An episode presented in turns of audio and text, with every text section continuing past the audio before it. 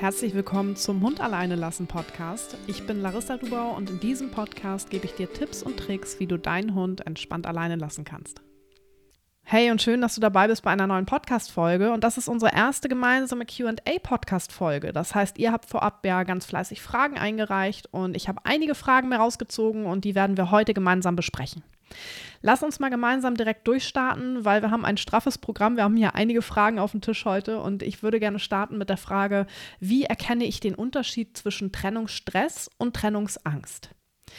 Es ist so, dass ja ganz viele Begriffe vor allem im Internet kursieren, aber auch verschiedene Hundetrainer, Hundetrainerinnen mit verschiedenen Begriffen arbeiten. So ist ein häufiger Begriff, Begriff zum Beispiel die trennungsbedingte Störung. Ich selbst habe für mich drei Begriffe festge festgesetzt, aufgrund der Einfachheit, muss ich ganz ehrlich sagen, weil das einfach zu verstehen ist, weil man gut damit arbeiten kann und weil man seinen Hund da eigentlich immer ganz gut ja, einordnen kann. Und in meinem Training sprechen wir vom Trennungsstress bei jedem Problem, was der Hund in Bezug auf das Alleinebleiben hat, außer wenn die Ursache darin liegt, dass der Hund nicht ausgelastet ist, zum Beispiel. Also wenn man jetzt irgendwie einen Junghund alleine lässt, von 0 auf 100, der ist nicht ausgelastet und dem ist langweilig und der fängt an, was zu zerstören, dann ist es nicht zwangsläufig Trennungsstress. Dann liegt es eben daran, dass der Hund eben vorher keine Auslastung bekommen hat. Trennungsstress ist also sozusagen der Überbegriff von verschiedenen Verhaltensweisen, die sich eben zeigen, wenn der Hund nicht alleine bleiben kann, wenn der Hund ein Problem damit hat. Das heißt, Trennungsstress ist wirklich auch äh, sozusagen das Dach von allem, wovon ich jetzt spreche. Und zwar habe ich unter dem Begriff Trennungsstress noch zwei weitere Begriffe. Das ist einmal der Isolationsstress und einmal die Trennungsangst. Beim Isolationsstress ist es so, dass dein Hund überhaupt gar kein Problem damit hat, woanders zu bleiben, wenn du nicht dabei bist. Also der kann problemlos bei deiner Mutter bleiben, der kann problemlos bei Freunden bleiben, der ist vielleicht auch in der Huta, beim Hundesitter, wo auch immer, das ist für ihn gar kein Problem. Hauptsache nicht komplett alleine. Ja, also da liegt dieses Problem da drin, komplett alleine gelassen zu werden. Ähm, aber der Hund hat überhaupt gar keine Schwierigkeit damit, woanders zu sein, wenn du nicht dabei bist. Die Trennungsangst hingegen ist nochmal eine Spur härter, weil da geht es auch darum, der Hund hat schon Stress, wenn er von dir oder von, ja, meistens sind es maximal zwei Personen getrennt sind. Das heißt, ähm, du bist die Hauptbezugsperson für deinen Hund, vielleicht dein Freund, deine Freundin auch noch. Und wenn dein Hund von dir oder euch beiden getrennt ist, bekommt er Stress. Das heißt, er kann nicht gut bei anderen Menschen bleiben. Du merkst, dass er bei anderen Menschen bereits schon in Stress gerät, dass er vielleicht nicht frisst, dass er viel hechelt, ähm, äh, dass er viel hin und her läuft, dass er vielleicht sogar auch bei anderen Menschen bellt. Auch das hatten wir tatsächlich schon in Sturmfrei.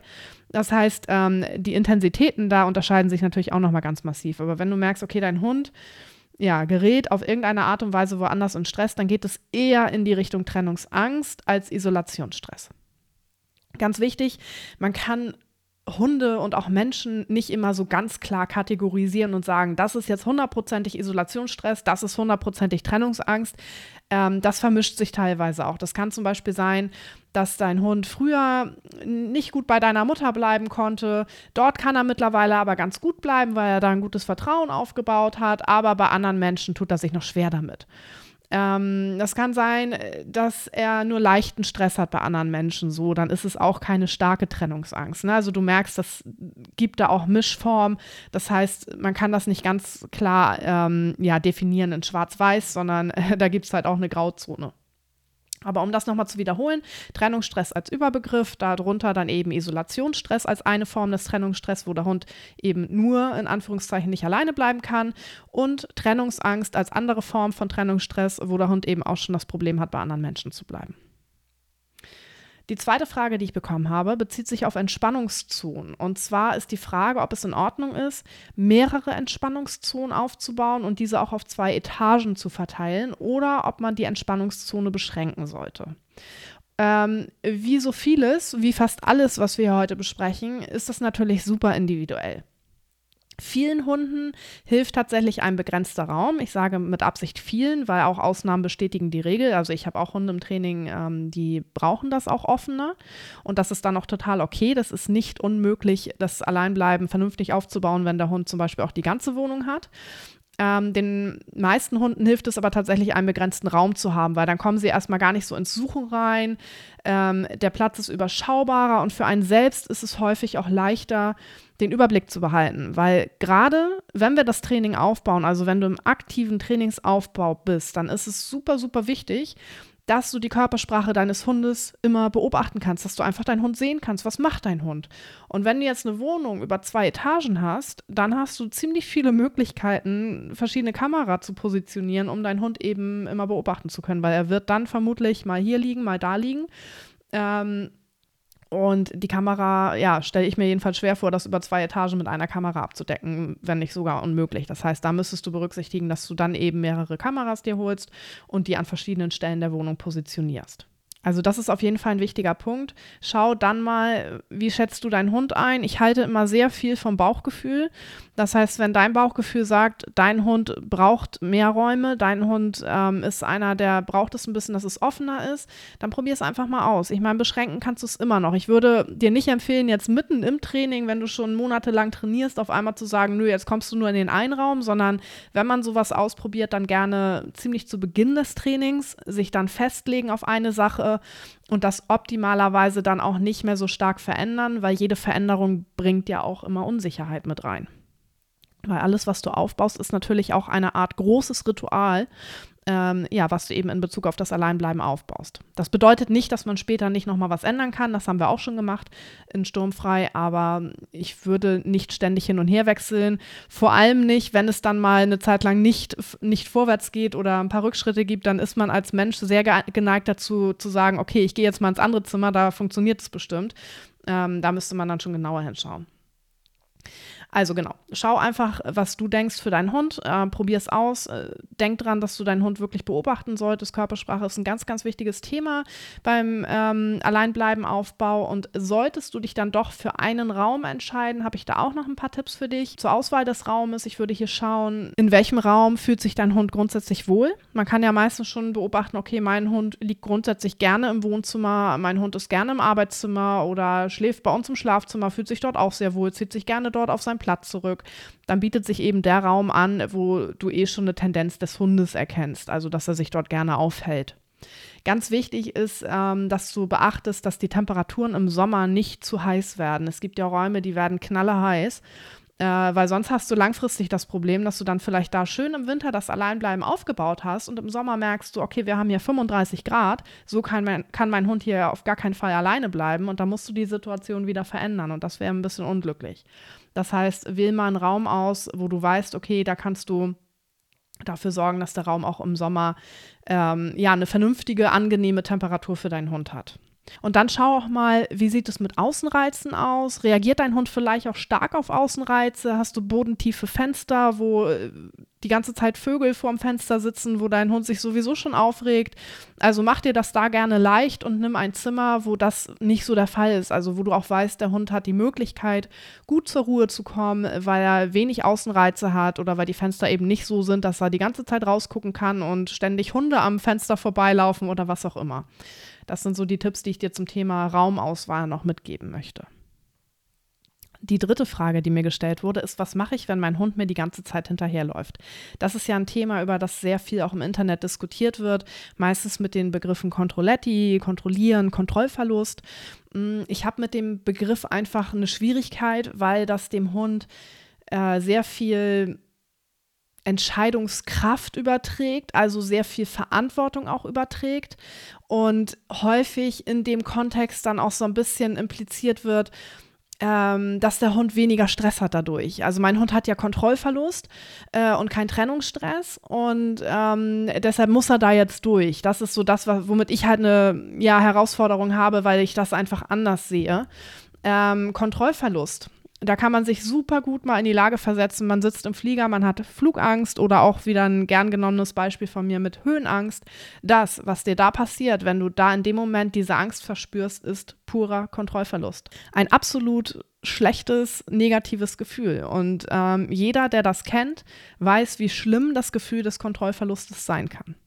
Jetzt aber nochmal zurück zu der Ursprungsfrage, was mache ich denn, wenn mein Hund mir die ganze Zeit hinterherläuft? Schau mal, wo du ansetzen musst. Und zwar schau mal, ab wann dein Hund reagiert. Das heißt, wenn du jetzt auf der Couch sitzt und dein Hund springt sofort mit auf, dann hast du da etwas zu desensibilisieren. Das heißt, dein Aufstehen ist für deinen Hund ein Trigger, alles klar, ich komme mit. Das heißt, du zeigst deinem Hund durch die Desensibilisierung, hier passiert gar nichts, wenn ich aufstehe, indem du zum Beispiel zehnmal aufstehst und dich wieder hinsetzt oder noch häufiger, zehn Minuten am Stück. Bis es für deinen Hund langweilig wird und er sagt, okay, interessiert mich nicht, dass du aufstehst. Dann könnte der nächste Step sein, dass du dich erstmal im Zimmer bewegst. Ja, auch da mit dem Ziel, dass es für deinen Hund langweilig wird und dass er entspannt ist dadurch, dass er merkt, okay, Frauchen, Herrchen bewegen sich von mir weg und es passiert gar nichts. Ich kann hier total locker bleiben. Ähm, und dann könntest du, wenn du merkst, okay, dein Hund bleibt entspannt, aus der Tür rausgehen. Also dich schon mal außerhalb der Sichtweite bewegen, ja, dass dein Hund da auch merkt, okay, es passiert auch nicht. Immer mit dem Blick auf die Kamera und mit dem Fokus darauf, dass der Hund eben neutral bis entspannt bleibt, weil dann kann er das auch damit verknüpfen. Und dann wird er nach und nach lernen, das dauert aber auch seine Zeit, hey, ich brauche nicht hinterherlaufen, es ist alles okay, wenn ich liegen bleibe. Gerade wenn er das aus Stressgründen tut. Ähm, also wenn er das aus Unsicherheit tut, dann ist es ganz wichtig, da ein Vertrauen aufzubauen, dass der Hund merkt, Mensch, es geht mir auch gut, wenn ich nicht die ganze Zeit bei Frauchen Herrchen bin, wenn ich die nicht sehe. Und das wiederum stärkt dann auch das Selbstvertrauen in Bezug auf das spätere Alleinbleiben. Weil der Hund merkt eben, Mensch, ich kann mich ja entspannen, obwohl ich die beiden oder äh, die eine Person nicht sehe. Also hier bitte ansetzen und schauen, wo ist der Knackpunkt, ab wann reagiert der Hund und da eben dann ansetzen und das desensibilisieren und sich dann kleinschrittig voranarbeiten. Und damit können wir auch ganz guten Übergang schaffen zur nächsten Frage. Wenn du jetzt nämlich schon weiter bist, wenn du deinen Hund außerhalb der Sichtweite lässt oder sogar schon aus der Tür rausgehst, dann war eine Frage, sollte ich meinen Hund ritualisiert verabschieden oder einfach gehen? Und auch hier ist es individuell. Also eine ritualisierte Verabschiedung könnte sein, dass ihr ein Entspannungsritual aufgebaut habt. Zum Beispiel den Relaxopad oder Musik, was auch immer, ein Duft, ähm, dass du deinen Hund nochmal streichelst, ähm, dass du deinen Hund verabschiedest. Das alles gehört natürlich mit in, in ein großes Ritual zum Thema Alleinbleiben. Und ich würde hier erstmal schauen, wie tickst du? Weil das, was du aufbaust, solltest du auch langfristig beim Alleinbleiben umsetzen. Weil ganz wichtig ist, dass du verstehst, mit diesen Ritualen, die du aufbaust, gibst du deinem Hund eine Sicherheit, wenn du es richtig machst. Weil du zeigst ihm damit immer, wenn zum Beispiel die Musik läuft, dann passe ich darauf auf, dass du nicht in Stress gerätst. Und das verknüpft sich langfristig. Und damit weiß der Hund dann auch langfristig, beziehungsweise kommt, ein Gefühl der, kommt in ein Gefühl der Sicherheit, Mensch, die Musik läuft, ich kann gut alleine bleiben, alles ist schick, mir passiert hier nichts. So, das bedeutet aber auch, dass es sein könnte, wenn die Musik irgendwann nicht läuft, dass dein Hund auf einmal nicht so gut alleine bleiben kann, weil er das eben ganz klar mit der Musik oder mit dem anderen Ritual, welches du eben verwendest, äh, verknüpft hast. Also schau hier einmal, ja, wie, wie bist du auch in der Lage, das langfristig zu machen? Ich sag's ganz ehrlich, ich bin da so, ich brauche das super einfach. Ich habe es ohne Ritual, also ohne zusätzliches Ritual. Wie gesagt, das ganze Thema alleinbleibende Tür schließen gehört ja auch mit zu einem Ritual. Ich habe es ähm, ohne Ritual aufgebaut und ähm, bin einfach vom Typ so, dass ich damals schon wusste, okay, mich wird es total nerven, wenn ich vorher noch irgendwie Musik anmachen muss oder was auch immer und habe es komplett ohne gemacht. Aber viele aus Sturmfrei machen es mit und fahren auch sehr, sehr gut damit, weil das gerade Hunde unterstützen kann, die auch grundsätzlich ein bisschen stressanfälliger sind. Und dann ist das eine sehr, sehr schöne Geschichte. Ganz, ganz wichtig ist, dass die Rituale natürlich nicht das Training ersetzen. Und ähm, man muss bei diesen Ritualen super stark darauf achten, dass der Hund nicht in Stress gerät dann während der Abwesenheit, weil sonst hast du nachher das Problem, dass das Ritual negativ verknüpft werden könnte. Und dann hast du zum Beispiel eine Musik und der Hund hatte das jetzt schon mehrfach bei Abwesenheiten, wo er wirklich in Stress geraten ist. Und dann dauert das nicht so lange und der Hund steht dann schon bei der Musik auf und sagt, alles klar, ich bin weg. Ja, weil dann hast du genau das Gegenteil erreicht von dem, was du eigentlich mit dem Entspannungsritual verknüpfen wolltest. Ähm, du hast dann in diesem Fall nämlich eine negative Verknüpfung erschaffen, nämlich Alleinbleiben gleich Stress und Entspannungssignal, also beziehungsweise Musik, gleich Alleinbleiben gleich Stress. Was du ja aber möchtest, ist Entspannungssignal, also Musik zum Beispiel, gleich Alleinbleiben gleich Sicherheit. Das heißt, Gerade im Aufbau musst du ganz stark darauf achten, dass der Hund eben auch gefühlstechnisch in der Sicherheit drin ist, also neutral bis entspannt ist. Das war einmal so das zum Thema Entspannungsrituale, die man noch aufbauen könnte. Du hast ja auch die Möglichkeit, mit einem sogenannten Trennungssignal zu arbeiten. Das könnte tatsächlich ein Gegenstand sein, dass du immer eine Schüssel hinstellst, immer wenn dein Hund alleine bleibt und damit verbindet er eben dann auch, ich bin alleine ähm, ohne das jetzt vorher als Entspannungs-, als konditionierte Entspannung aufgebaut zu haben, sondern wirklich einfach nur als Signal, Mensch, jetzt bist du alleine oder eben auch ein Wort zu wählen.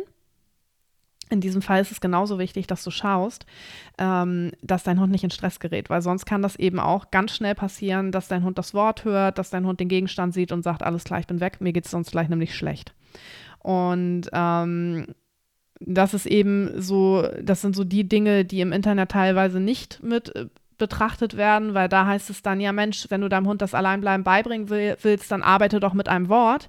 Aber es fehlt dann so dieser kleine Nebensatz und achte bitte darauf, dass dein Hund nach diesem Wort entspannt bleibt und du rechtzeitig zurückkommst, weil sonst hast du genau das Problem. Der Hund hört das Wort und das Wort ist negativ verknüpft und du probierst dann tausend neue Wörter aus und wunderst dich, warum das dann mit den Trennungssignalen nicht klappt, also mit den Wörtern. Also das ist super, super wichtig. Wenn du jetzt deinen Hund verabschieden möchtest, du möchtest ihn vielleicht noch über den Rücken streicheln, du möchtest ihm Tschüss sagen, dann würde ich hier auch immer ganz individuell rangehen und schauen, passt es zu dem Hund? Weil es gibt Hunde, gerade wenn du einen Hund hast, der vielleicht auch noch eher in die Richtung aufmerksamkeitsfordern geht, die sich dadurch angesprochen fühlen. Also auch da haben wir in Sturmfrei ganz verschiedene Hundecharaktere. Haben wir uns gerade letztens drüber unterhalten. Die eine Hündin, da haben wir nämlich so erst gearbeitet, haben dann aber festgestellt, ähm, die fühlt sich dadurch angesprochen. Die denkt, okay, jetzt machen wir was zusammen. Und das ist natürlich nicht förderlich, weil das holt sie dann in dem Moment aus der Entspannung raus. Und in diesem Fall haben wir uns eben dafür entschieden, dass Frauchen wortlos raus und rein geht, um die Hündin eben nicht in der Entspannung zu stören. Genauso haben wir aber auch einen anderen Hund im Training. Ähm, die kommt nochmal so extra gut zur Ruhe, wenn man ihr nochmal über den Rücken streichelt. Das heißt, da verstärkst du die Entspannung nochmal. Und dann ist das eine super gute Sache, eben deinen Hund ähm, da nochmal zu unterstützen. Genauso würde ich mit der Begrüßung individuell umgehen. Es ist gerade im Umlauf, beziehungsweise früher war es so, dass man gesagt hat, auf gar keinen Fall begrüßen, mach erst mal fünf Minuten dein eigenes Ding, ähm, sonst bestätigst du deinen Hund in dem exzessiven Freuen und, und so weiter. Äh, du musst deinen Hund ignorieren, wenn du rein, reinkommst und wenn du rausgehst. Und jetzt gibt es zum Beispiel eine Studie, da bin ich in einer anderen Podcast-Folge auch schon drauf eingegangen, die herausgefunden hat, Mensch, wenn wir getrennt sind von unseren Hunden, also wenn Hunde alleine sind, dann steigt der Cortisolpegel, das heißt, Stress steigt an. So, wenn wir wiederkommen, dann sinkt der Cortisolpegel schneller, wenn wir die Hunde begrüßen und gleichzeitig steigt der Oxytocinspiegel schneller an. Oxytocin ist unser Bindungshormon, das gibt uns ein gutes Gefühl, das ist also etwas Positives. Das hat die Studie herausgefunden. So, das führt so ein bisschen dazu, dass jetzt ganz viele den Tipp geben, Mensch, du musst deinen Hund unbedingt begrüßen. Aber auch da würde ich individuell auf die Situation schauen, weil gleiches Thema wie bei der Verabschiedung. Es kann sein, dass dein Hund besser damit zurechtkommt, wenn du eben nicht begrüßt, wenn du erstmal ganz in Ruhe dein Ding machst und dann in Ruhe hingehst, deinen Hund begrüßt. Es kann aber auch sein, dass es deinem Hund total hilft, wenn du hingehst, kurz über den Rücken streichelst oder alternativ über den Rücken streichelst und noch was sagst oder vielleicht nur verbal begrüßt. Hier schau einfach mal, wie tickt dein Hund, wo hast du ein gutes Gefühl? Ja, auch da wieder Thema Bauchgefühl. Was denkst du, ist dein Hund für ein Typ und ähm, welche Lösung ihr da für euch eben wählt? Meiner Meinung nach gibt es nicht die eine perfekte Lösung, den einen goldenen Weg, sondern man muss immer auf, die, auf das Individuum schauen. Eine weitere Trainingsfrage, die ich bekommen habe, ist, und die ist auch sehr spannend, ähm, sprechen wir auch vielen sturmfrei drüber, ist, wie trainiert man zu zweit im Haushalt? Ich höre von vielen, dass es bei Herrchen zum Beispiel gut klappt, bei Frauchen aber gar nicht. Und ja, das ist gar nicht so selten der Fall, weil ich wiederhole nochmal, ich habe hab das heute, glaube ich, schon zwei, dreimal gesagt, alles, was du aufbaust, ist ja eine Art großes Ritual. Das heißt, wenn du jetzt ein Zimmer wählst, dann spielt das mit ein in das Alleinbleiben-Ritual, wenn du die Zimmertür schließt und natürlich auch die Person, die trainiert. Das heißt, wenn dein Hund jetzt unter Trennungsstress leidet und ähm, Frauchen trainiert konstant mit, mit dem Hund und der Hund äh, kommt ins Vertrauen, ich bin sicher beim Alleinbleiben, dann verknüpft er das gegebenenfalls auch mit der Person, die eben trainiert hat. So, jetzt kommt Herrchen und trainiert und der Hund sagt, das kenne ich gar nicht. Äh, nee, also das habe ich jetzt nicht als Sicherheit abgespeichert. Das heißt, bei Herrchen funktioniert es zum Beispiel dann nicht so gut. Und hier würde ich dann erstmal ansetzen und schauen, okay, wie wird es bei euch sein langfristig? Wollt ihr beide euren Hund alleine lassen, jederzeit sozusagen? Dann würde ich auch schauen, dass beide ins Training gehen. Oder ist es so, dass immer nur Frauchen den Hund safe alleine lässt ähm, oder nur Herrchen? Dann ist es natürlich auch ausreichend, wenn nur diese Person mit dem Hund trainiert. Also da würde ich erstmal die Zieldefinition sozusagen machen und schauen, wie soll es eigentlich langfristig bei uns aussehen. Und dann ist es so, dass entweder einer mit dem Training startet und der zweite steigt später ein.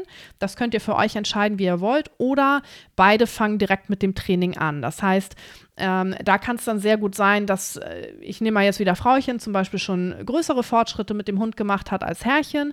In dem Fall ist es so, dass Frauchen auch weiter Fortschritte machen kann. Also weiter jetzt zum Beispiel angenommen, wir sind bei 30 Minuten, dass Frauchen eben mit den 30 Minuten weiterarbeiten kann. Herrchen holt den Hund aber dort ab, wo er in dem Moment steht. Das heißt, bei Herrchen kann es sein, dass der Hund fünf Minuten alleine bleibt. Das heißt, Herrchen arbeitet sich von den fünf Minuten aufwärts und zwar kleinschrittig. Das heißt, man fährt da so ein bisschen zweigleisig. Ist übrigens mit den Tageszeiten ganz ähnlich. Da kann das auch mal so laufen, dass eine Tageszeit besser läuft als die andere. Ist ganz, ganz häufig der Fall. Und auch in diesem Fall würde man dann zweigleisig fahren und sagen, okay, die gute Zeit, die verstärkt man schon, da kann man weiter Fortschritte machen. Zu den schwierigeren Zeiten arbeitet man noch kleinschrittiger und holt den Hund eben dort ab, wo er gerade ist. Ich habe da auch gerade ein ganz gutes Beispiel in Sturmfrei. Und zwar haben wir gerade ein Pärchen in Sturmfrei mit einer Hündin. Und Frauchen 1 kann die Hündin schon zweieinhalb Stunden alleine lassen. Frauchen 2 arbeitet aber noch an dem Hinterherlaufen. Also das ist ganz extrem, weil die Hündin sehr fixiert ist auf Frauchen 2. So, das heißt, ähm, wenn Frauchen 2 jetzt rangeht und sagt, komm, wir üben jetzt das Alleinbleiben, dann fällt es der Hündin sehr viel schwerer, als wenn Frauchen 1 das macht. Die hatten das auch zum Beispiel letztens, dass Frauchen 2 schon weggegangen ist. Die haben das dann, die überbrücken das dann, dass Frauchen 1 mit der Hündin rausgeht, dass sie das aktive Verlassen nicht so mitbekommt. Dann ist sie wieder reingekommen. Frauchen 1, wo es besser funktioniert, hat die Hündin alleine gelassen. Frauchen 2 war, wie, wie gesagt, schon weg und dann hat das Alleinbleiben für zweieinhalb Stunden super funktioniert. So, am nächsten Tag will Frauchen 2 mit ihr trainieren und da funktioniert es dann halt absolut noch nicht so gut, dass sie rausgehen kann, sondern sie arbeitet, wie gesagt, innerhalb der Wohnung. Und so bauen die das eben auch zweigleisig auf. Ne? So festigen sie schon die längeren Abwesenheiten, was auch super wichtig ist, das weiter zu festigen. Aber Frauchen 2 übt eben mit der Hündin noch kleinschrittiger, damit sie die Hündin eben auch langfristig alleine lassen kann. Eine ganz, ganz schwierige Frage, die ich bekommen habe, die man so auch nicht per se beantworten kann, ist, gibt es Hunde, die es nie lernen, alleine zu bleiben? Wie erkennt man es frühzeitig oder erst im Laufe des Trainings? Mm, eine Studie hat herausgefunden, dass 75 Prozent der Hunde von ihrem Trennungsstress befreit werden können. Also theoretisch, laut der Studie, gibt es 25 Prozent der Hunde, die es nicht schaffen. Ich finde die Frage aber so super schwierig, weil die ja auch super individuell ist, weil ab wann gilt es, mein Hund kann nicht alleine bleiben oder mein Hund kann alleine bleiben. Also ab wann tritt für einen selbst ähm, die Erkenntnis ein, mein Hund wird es nicht lernen? Ist das, wenn man null Fortschritte macht?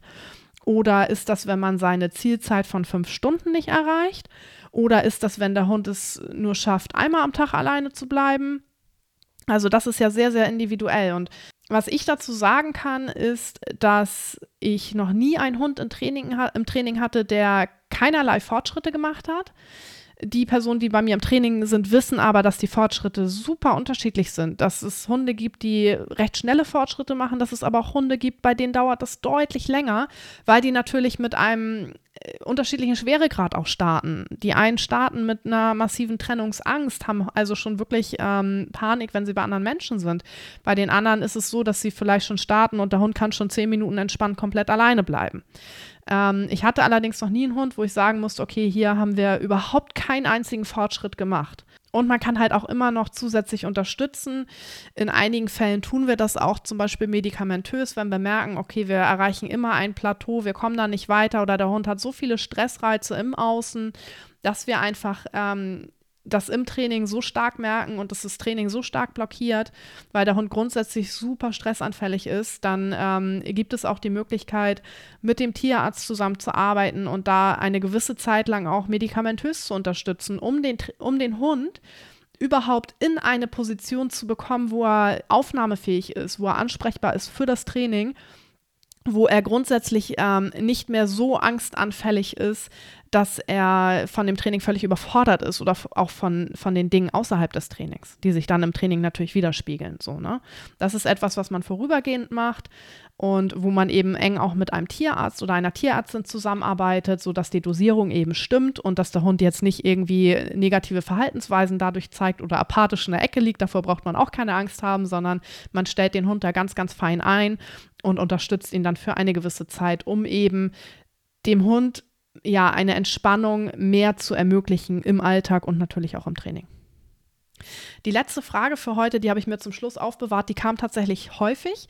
Ähm, kann ich auch tatsächlich selbst ein bisschen erzählen, wie es bei mir sein wird, weil das Thema für mich selbst ansteht. Und zwar ging die Frage in Richtung Umzüge. Zum Beispiel war eine Frage dazu, wir haben ohnehin Probleme mit dem Thema und jetzt steht im Mai ein Umzug an. Gibt es hier irgendwelche Tipps, wie man nach dem Umzug das, Trainings, das Training möglichst entspannt gestalten kann? Ich selbst, vielleicht hast du es ja mitbekommen, ähm, ziehe auch gerade um. Das heißt, für mich steht das Thema auch an.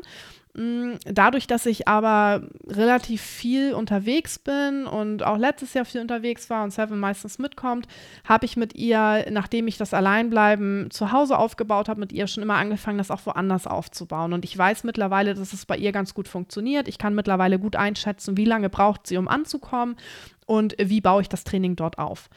Äh, ich gebe dir den Tipp, auf jeden Fall deinen Hund erstmal ankommen zu lassen, weil je nach Typ Hund kann das auch sehr, sehr stressig sein, so ein Umzug, weil es ist eine komplett neue Umgebung. Die Möbel stehen dann ja auch komplett anders. Ihr seid selbst gestresst. Ich meine, so ein Umzug ist meistens nicht so die totale Entspannung für einen selbst. Ähm, das überträgt sich natürlich auch auf den Hund. Und ihr müsst alle erstmal ankommen. Das heißt, ich würde zu Beginn schauen, okay, den Hund ankommen lassen, dann mal schauen, hey, wo hält er sich gerne auf? Und dann würde ich dort den Ruheplatz nochmal aufbauen. Das kann sein, wenn du einen Ruheplatz mitnimmst, den ein Hund schon gut annimmt, dass es gut funktioniert von Anfang an, dass du da merkst, okay, den nimmt er super an, der ist gut positiv verknüpft, dann kannst du damit super arbeiten. Und dann würde ich nochmal mit den Basics starten und so ein bisschen immer antesten, was gut funktioniert. Das heißt, wenn du jetzt in einer alten Wohnung zum Beispiel bei 15 Minuten außer Haus warst, würde ich nicht direkt reingehen und sagen, okay, du bist jetzt 15 Minuten alleine. Das hat ja auch in einer alten Wohnung gut funktioniert.